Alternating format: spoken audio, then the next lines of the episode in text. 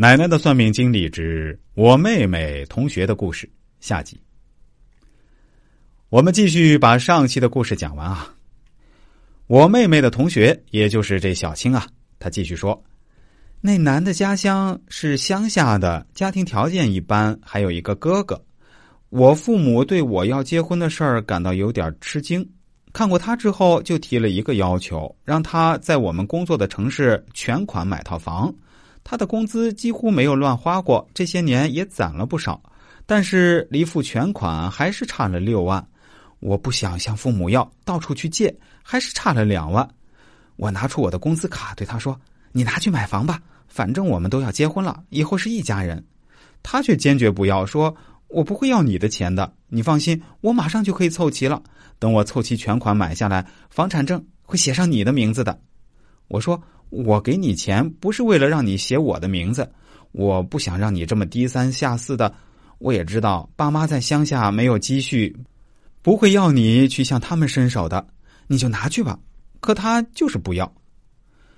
终于凑齐了全款，买了心仪的房子。他要求房产证上写我们的名字。我不是因为这个而感动，而是他在这件事情上的坚持，让我更加肯定我没有选错人。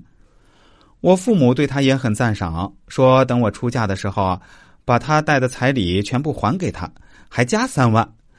我给你看看啊，他的照片，他过两天也会过来。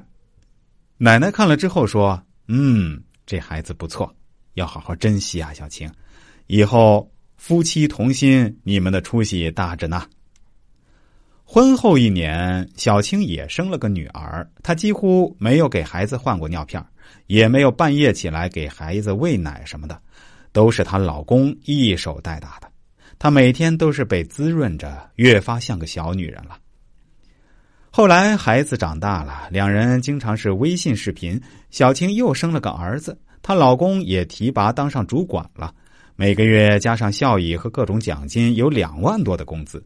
她老公也从来不乱花，全部交给小青。两人又买了房子，还买了车，感情也是越发的好。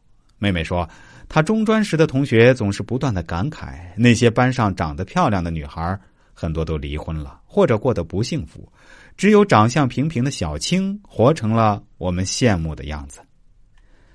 好了，奶奶给小青算命看相的经历就说到这里，大家是不是认为非常神奇呢？当然。如果你也想找我来看一看，可以联系到我，当然也可以通过我来让奶奶来算一下。